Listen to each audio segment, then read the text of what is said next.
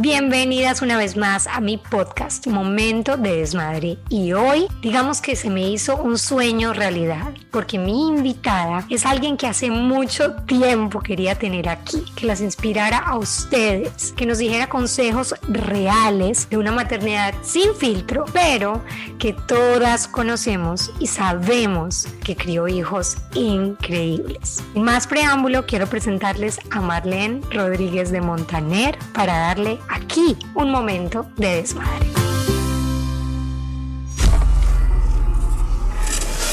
Bueno, bienvenida Marlene Rodríguez de Montaner a mi podcast. ¿Cómo estás? Para mí es un privilegio inmenso estar aquí contigo.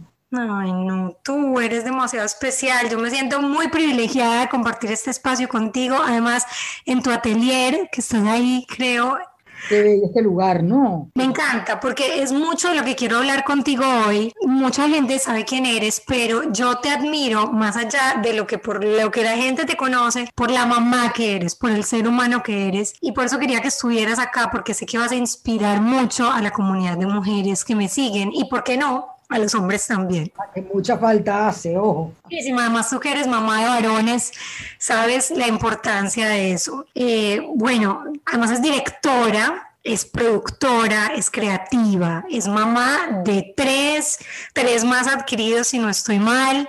¿Llevas casada cuántos años? 31. 31 años de casada, wow como 35 o 6 con él. Wow, impresionante. Muchas cosas que las que quiero hablar hoy, pero una de las más importantes es que acaban de, yo diría relanzar, porque ya lo habían lanzado, el libro de Eva Luna Creciente. Es para mí uno de los resúmenes más grandes de lo que vamos a hablar hoy y es tu maternidad y cómo le pasas ese legado en este caso Eva Luna, que es tu hija. Cuéntame un poquito del libro y cómo nació la idea y por ahí nos vamos a ir guiando en tu historia. Mira, el libro yo lo empecé a escribir hace bastante tiempo porque eh, Eva Luna siempre quiso ser mamá. Okay. Eva Luna, cuando uno le preguntaba a Eva Luna cuál era su, su, meta, sí, y ella decía ser mamá y ser esposa, ser mamá y ser esposa. Y todo el mundo le decía, jaja, eso es porque está chiquita, cuando crezca vas viendo que te van cambiando las prioridades. Y Eva Luna fue creciendo y seguía manteniéndose. Esa gente, como por ejemplo, esa gente dice, yo siempre supe que iba a ser médico. Ajá. Eva Luna siempre supo que lo que quería ser era esposa y mamá. Qué belleza. Y no será que se fijaba mucho en ti porque eres el mejor ejemplo. Dios quiera, Dios quiera, pero siento que ella nació así, viste, como Susanita la de Mafalda, que eso era lo que, lo que a ella le llenaba la vida. Entonces yo le decía, hijita, pero por ejemplo, cuando iba a estudiar. ¿Qué cosa cuando tú la sientes así que tú piensas, tú sientes que te da una emoción inmensa? Casarme y tener hijos. Pero, aparte de eso, ¿alguna carrera? Mm, sí, bueno, tal y tal, me encanta cantar, me encanta ser actriz, tal, pero mami, ser mamá. A partir de ahí yo empecé a recopilar información. ¿Cuántos años tenía Eva Luna? Desde que empezó a decir eso, desde que me acuerdo, es que desde que me acuerdo, piquitica, por eso te digo que la gente decía, deja que crezcas, pero mm, creció y siguió igual. Gracias a Dios hasta el día que se casó, pues tenía el mismo entusiasmo. Y sigue teniendo, obviamente. sigue teniendo, lo sigue teniendo. Pero entonces empecé a recopilar información y empecé a documentarme. Porque evidentemente de mi primer hijo parido, o sea, que tuvo mi primer hijo de panza, Ajá. a Eva Luna, las cosas cambiaron o sea, pasando por Mauricio y después de Luna, de un embarazo al otro cambiaba todo impresionantemente. Entonces, nació Ricky y al bebé había que acostarlo boca, panza abajo. Ajá, claro. Nació Mau y había que ponerlo de ladito. Nació Eva y había que ser panza para arriba. arriba. Ajá, claro. Mío. Entonces dije, bueno, déjame ponerme al día en cómo viene todo este proceso, pero sobre todo porque con el tiempo fui aprendiendo qué cosas yo hice que no me gustaría que hicieran mis hijos. Entonces, eh, nada, empecé a escribir este libro que al final lo dividí en dos, porque era muy gordo y entonces puse la primera etapa, era Eva Luna preparándose para casarse, entonces su casa, su matrimonio, las tradiciones, que es el primer libro que sacamos, que es Eva Luna Nueva. Ese se vendió hace, bueno, antes de que Eva Luna se casara justo. Después eh, dije, bueno, ahora es hora ya, ya Eva Luna tiene un año de casada, dije, vamos a sacar Eva Luna Creciente, que es todo el proceso de preparar tu cuerpo, el cuerpo para una nueva vida, que, en realidad es como dos años con toda la pancita, no solamente el cuerpo, y toda la pancita hasta la lactancia. Pero mira, o sea, es demasiado especial lo que estás haciendo porque estás compartiendo todos los consejos que le darías a tu hija en el libro más hermoso, porque ustedes lo ven. Yo lo pedí, pero obviamente no llegó porque apenas los están mandando hoy. Más hicieron como soldados en la primera tanda que vendieron. Qué locura. Pero es lleno de arte, es lleno de historias, es lleno como de record es tan lleno de momentos tan tuyos, porque así como lo ven en tu atelier, eres una persona supremamente artística. Y aquí viene una de las primeras preguntas. Todo lo que yo te estoy preguntando es porque lo he visto desde afuera y cuando he compartido con ustedes. Y es que veo que en tu casa Dios, la religión, es súper importante y que tus hijos, todos, absolutamente todos, incluyendo a los adquiridos, que son con los que se han ido casando, empiezan a tener a Dios como primer plano en todo y eso me encanta. Entonces una de las primeras cosas, y lo incluyes en el libro, es cómo Dios se vuelve parte de tu maternidad, cómo lo pasas a las generaciones que van. Y me imagino que con arte, con enseñanzas, de todo. ¿Quieres que te cuente de eso? Claro. Yo siento que ser mamá, y ojo que Eva Luna tiene 23, o sea que ya es una tipa grande, de comillas, porque sigue siendo como una bebecita, la verdad. Pero yo siento que ser mamá es de las cosas más difíciles, o sea, porque es que además pareciera como que, viste que todo el mundo se embaraza o, y es como, ay, bueno, voy a tener un bebé y es como que no, yo siento que es dificilísimo. Yo siento que si uno lo pensara, uno diría, yo no sé si yo quiero ser mamá. O sea, eh, ser mamá es maravilloso, pero es que es complicadísimo. Es complicado, además tienes un montón de factores externos como que influyen en tu maternidad, o cómo te comparas, o cómo lo haces, o cómo con cada hijo va cambiando la situación, como decías antes. Exactamente, y cada hijo tan distinto, este, y, y, si uno además que no viene con un manualcito, viste que siempre hay esta cosa, dice, bueno, los niños no traen un manual, le decían a uno, la verdad lo que estoy tratando de darle a Baluna es un pseudo manual de lo que a mí me fue fatal, lo que me pareció más difícil y las cosas que ella pudiera. O sea, que hay algo que yo le pido a Dios siempre, que es aprender por cabeza ajena. ¿Y eso cómo funciona? Fíjate que la Biblia está llena de ejemplos.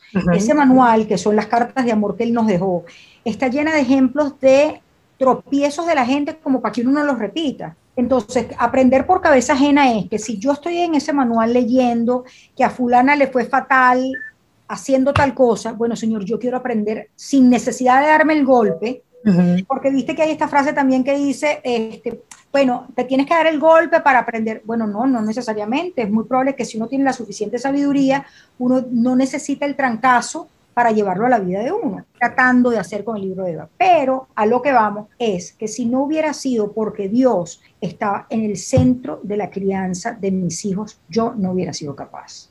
Eso es súper bonito que lo digas. ¿Qué fue lo que más difícil te pareció de ser mamá? ¿Y cómo lo empezaste a superar? O sea, me imagino que con Dios, con lo que acabas de decir. Sabes que dar, dar, ser sabia a la hora de aconsejarla, ser sabia em, a la hora de accionar, porque más allá de decirle cosas, es que ellos me vieran a mí y a su papá ser unas personas correctas, coherentes, pero sobre todo en la parte de Dios en nuestras vidas es fundamental porque es que yo siento que es que es mi, o sea, es mi piso, es mi centro y es mi cabeza. Si no tengo eso, no tenemos, ellos no tienen piso. Tener el sano temor de Dios es saber qué cosas están bien y qué cosas están mal. Y que uno, por amor a Dios, no por miedo ni por el castigo, porque Dios no es un Dios castigador, por el, por el amor a Él. O sea, por ejemplo, yo no hago nada eh, que pueda hacer doler a alguien que yo amo mucho.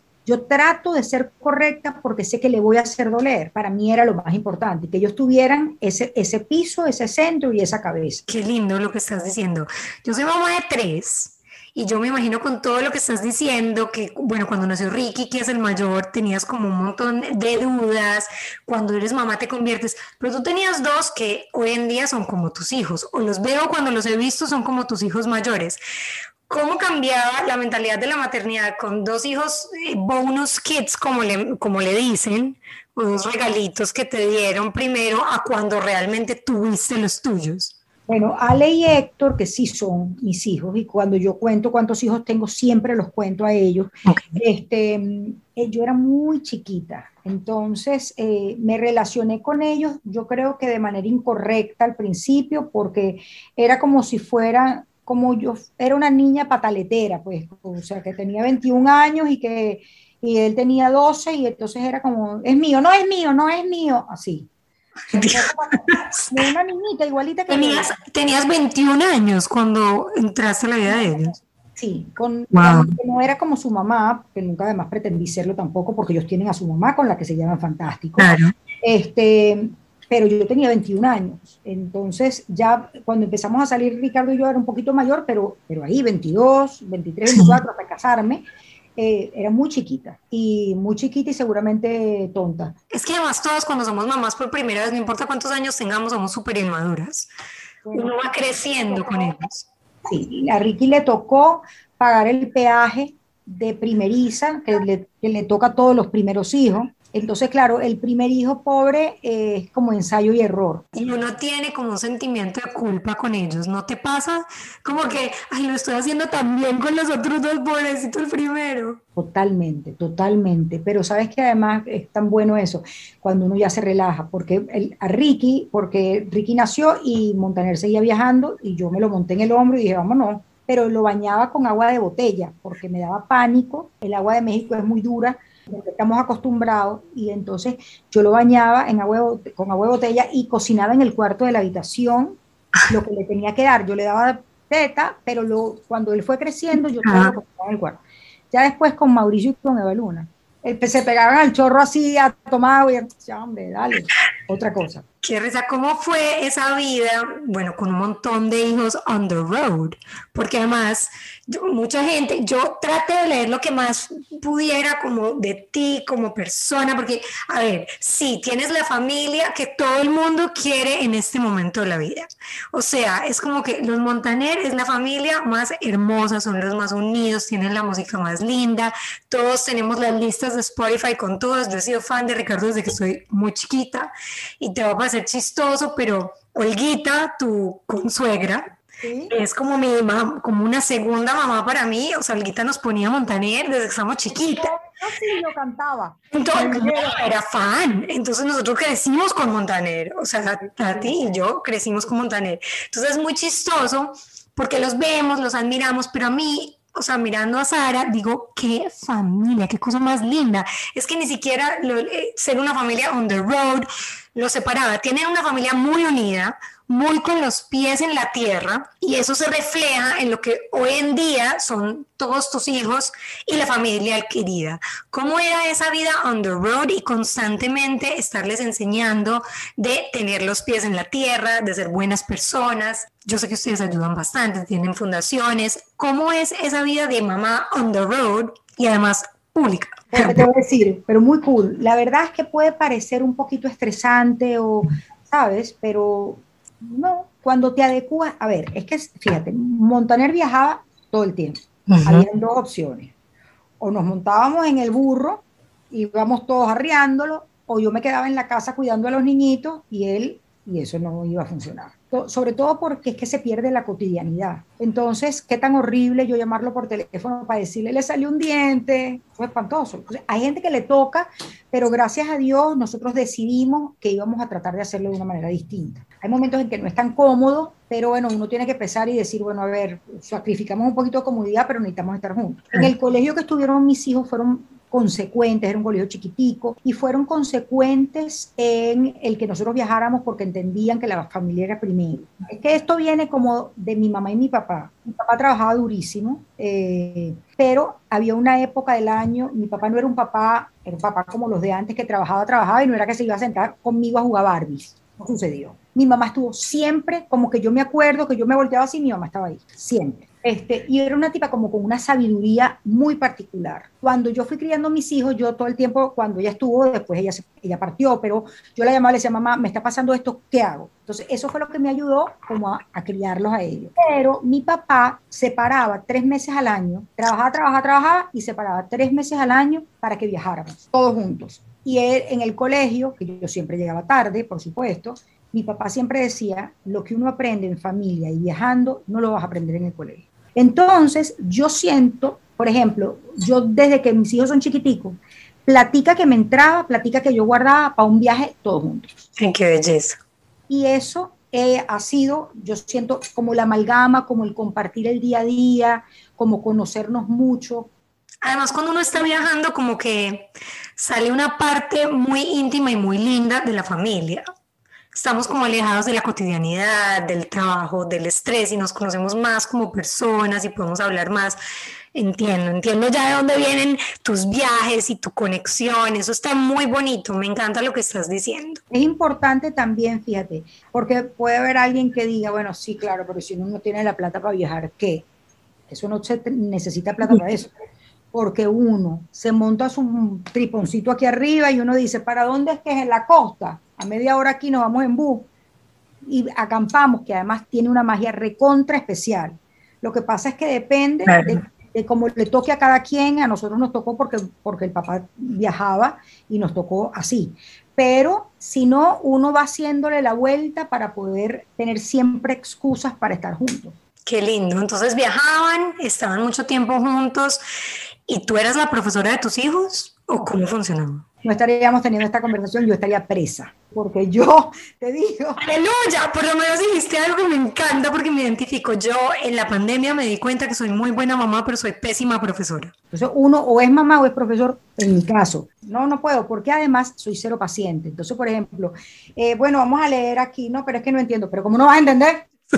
Entonces, no, eso no iba a funcionar jamás en la vida. Y ellos estudiaron, sí, después, hicieron homeschool, pero lo hicieron en un colegio que no era yo quien les enseñaba, sino que tenían un maestro virtual que estaba constantemente en contacto con ellos. Ok, espectacular. Un día Luna me contó que su mayor ejemplo es su mamá, tú, así como tú dices que su mayor, e, tu mayor ejemplo fue tu mamá.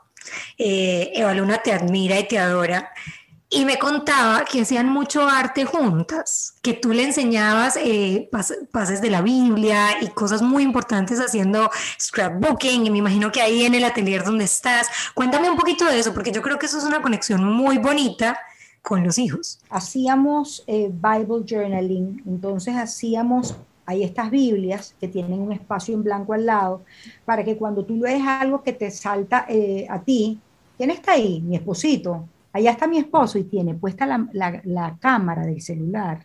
Amor, por favor, filmándome con la cámara del celular allá. Papá, te caché. foto Te caché. Hermoso. Este, bueno, entonces resaltábamos algún pasaje de la Biblia y este, luego eh, lo dibujábamos y lo pintábamos y tal, y pasábamos aquí y con Sarita incluida, porque eso era desde beba chiquitica, pero después Sara se fue incorporando a todas estas dinámicas familiares. El tiempo compartido haciendo cualquier cosa, conversando. Yo el otro día le decía a Sarita, a, mis nueras y a Steph, que yo siento que el tiempo que yo más disfruté, eh, de los que más disfruté fue la ida y la buscada del colegio de mis hijos, cuando estuvieron en el colegio. Uno les pregunta, cuéntame, ¿cómo te fue? Y mis hijos han sido siempre súper pericos y decían, no mamá, porque fui a y me echaban todo el cuento. Y ese, ese ratico era como una conexión muy particular. Qué belleza. Imagínate, recogerlos en el colegio, algo tan sencillo que podemos hacer todas las mamás y conversar y preguntar. A mí me encanta.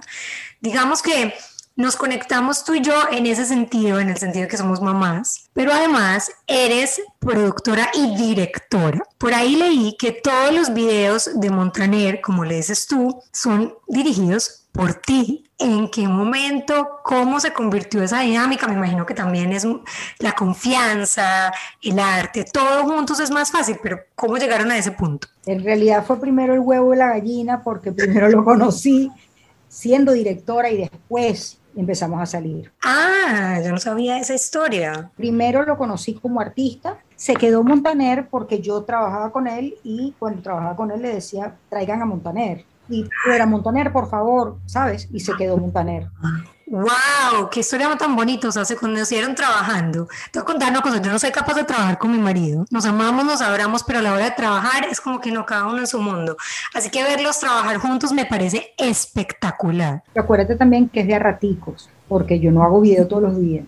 Claro, pero un video es como la parte más vista vista de una canción, sobre todo con los éxitos que han sacado. Y sé que, bueno, digamos con el último video de Amén, fue muy emocionante ver tu proceso detrás de las cámaras. Eso fue muy lindo de todos los que te admiramos, porque creo que mucha gente no sabía que eras la directora de, de casi todos los videos.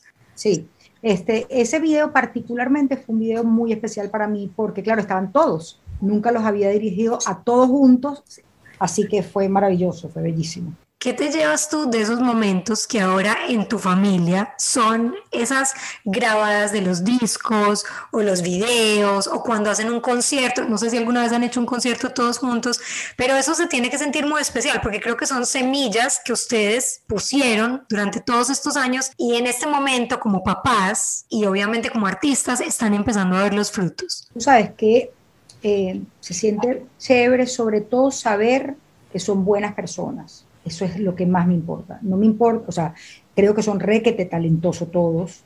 Y de verdad lo creo, yo soy súper crítica. O sea, yo no soy de estas mujeres que le traen una canción y yo digo, ¡ay, preciosa! Hay momentos en que digo, me pareció horrenda esta canción. Perfecto. Porque la verdad es que soy yo el filtro más eh, fiel que pueden tener. Pero lo que más me importa, más allá de lo talentosos que son y cómo los usa Dios, es que son buenos. Eso es lo que siempre me importó. Que mis hijos fueran buenas personas, no me importaba si se acaban A, si eran los más brillantes, en el, no me importa, que sean buenas personas. Y, verlos a todos juntos, como se aman, eh, como se cuidan, como respetan a su papá, ya está, eso es lo que es. Que ayer estábamos viendo la tele, eh, y yo estábamos viendo una serie. Y, repetidas, eh, repetidas veces, unas chiquitas adolescentes le contestaban a la mamá, horrendo. Muy clásico de las películas y de las series, bueno, no, no solamente gringas, porque he visto muchas de otros lados latinoamericanas, españolas y tal. Y las respuestas a la mamá, yo creo que yo estaría llorando todavía si, si alguno de mis hijos me hubiera respondido así. Tengo que retomar el hecho de que creo que la mano de Dios fue quien permitió que mis hijos fueran tan absolutamente respetuosos con nosotros como lo son, porque yo no me acuerdo nunca de haber recibido de mis hijos una respuesta. O sea, a ver, el ser adolescente, chévere las hormonas, chévere, pero eso no te da licencia para ser, respetuoso. Para que eso pasara, y yo estoy entrando en preadolescencia, mis hijas son lindas, respetuosas, y yo soy medio militar en cosas, o sea, yo no dejo que me alcen la voz y eso, pero ¿cuál sería tu consejo? Porque dices, Dios obró para que no para que no pasaran a ese punto. Y creo que las mamás como yo necesitamos este consejo. ¿Qué les decías de Dios? ¿Qué les mostrabas de Dios? ¿Qué actitud le mostraban ustedes? Si tú y Ricardo constantemente se defendían que se tenían que tratar bien los unos, o sea, ellos entre ellos y ellos a ustedes. Pero es que acabas de tocar un tema que es fundamental y es la pareja. O sea, si un hijo ve que uno de los dos padres Em, le quita autoridad al otro frente a los hijos. O, por ejemplo, la mamá dijo, eh, no, yo creo que no, y el papá dice, bueno, pero no, es tan grave. Bueno, pero es que me puedo morir de pensar que Montaner me desautorizara delante de mis hijos o yo a él. Y bastaba que le fueran a decir, pero bueno, papá, pero bueno, papá, era que va, un minuto para el cuarto, a tu papá, pero tienes que estar loco. Entonces, siento que desde chiquitico el respeto es muy importante, pero además me da risa porque mis hijos dicen, que yo les decía, em, aquí en esta casa no hay adolescentes rebeldes, no existen. O sea, aquí no está permitido en esta casa malas respuestas en adolescencia. Eso no existe. O por ejemplo, Mauricio, que Mauricio parece mentira que es el más dulce de la vida hoy. Era un caractico, mi amor. ¿En serio? Si Mao es un pan de Dios. Exactamente. Pan de, exacto, lo acabas de decir, pan de Dios por la gracia de Dios. Y yo me acuerdo que una vez Mauricio lo cuenta siempre que yo me volteé porque él tuvo una respuesta como un poquito, no, no al punto que te digo de esta que estoy viendo ahí, pero una respuesta y yo le dije, tú te quieres pasar buscando tus dientes toda la tarde, porque di un manotazo te los arranco. Pero él de pensar en la imagen horrenda, ese ni más nunca en su vida, y tú dirás, bueno, pero qué horrendo lo que dices, sí es verdad que es horrendo, pero le, faltó, le bastó esa vez. Y yo, que no pego, que no estoy de acuerdo en pegar de ninguna manera, siento que ese parado militar del que hablas tú, eh, o sea, eso es fundamental. Este cuento muy moderno de pero es que se tienen que expresar y es que están, y ellos entonces tienen que decirlo, mm, no. Mm, hasta cierto punto yo también estoy de acuerdo contigo. ¿Cómo ves tú la maternidad? Porque, a ver, en este sentido, muchos quieren ser amigas, o, en mis amigas que ahora tenemos preadolescentes y adolescentes, no, es que yo quiero ser amiga de mi hija, no, pues yo también quiero ser amiga de mi hija, pero en este momento soy tu mamá. ¿Cómo haces en ese sentido? Fíjate que yo soy amiga de Eva y, o sea, siento que nosotros tenemos una relación linda. Hermosa. Pero eso no es, o sea, pero nuestra primera relación no es esa. La primera relación es que yo soy su mamá y ella sabe perfectamente eso y me tiene el respeto y yo a ella, porque es un camino de dos vías, ¿no? Claro. Pero como su mamá, yo soy su autoridad, esa es la realidad. Y la verdad es que yo, con lo vieja que era y todo, mi papá y mi mamá eran la autoridad. Y yo siento que hemos tenido un problema muy serio cuando se ha perdido el tema de, ay, bueno, porque están viejos, y los viejos son, los abuelos y tal, como un jarrón chino que nadie sabe dónde poner, ¿sabes? ¿A quién le tocan los viejos hoy? Bueno, te llevas el jarrón chino tú hoy. No. Está loco. Entonces, en, por ejemplo, tú miras culturas como Japón, en donde la sabiduría de, ancestral, evidentemente, esos abuelos, puño, que te toque el abuelo a ti, eso es, pero ¿cómo puedo haber tenido yo este privilegio y este honor? ¿Entiendes? Cuando empezamos incluso cuando los padres mismos empiezan a decir, ay, pero que mi papá, qué fastidio, tú eso es lo que estás sembrando en tu hijo. Claro, total. En algún momento ese niñito va a decir, pero qué fastidia mi mamá. Totalmente, y sabes que este es un punto tan, tan clave.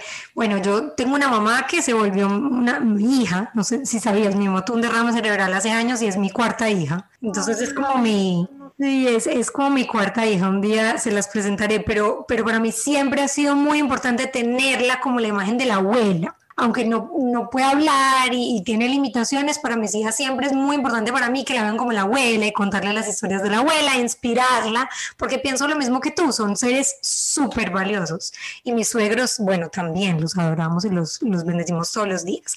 Mira, Marlene, nos has dado consejos demasiado chéveres, yo me podría quedar hablando contigo toda la vida, pero quiero, quiero antes de empezar a cerrar, que me cuentes un poquito de la fundación, porque yo creo que las fundación, bueno, no, la fundación, sé que tienes la ventana de los sueños acá en Miami, no sé si tienes más fundaciones, sé que Eva con lo de los bralets, contigo y con Sara donaban también. Cuéntame un poquito de esa parte de give back y por qué es importante en ti, en tu maternidad, en tus hijos, de tu familia. Eh, la ventana es un lugar para niños con capacidades especiales y es una granja de contacto y ellos están ahí con terapias alternativas y van.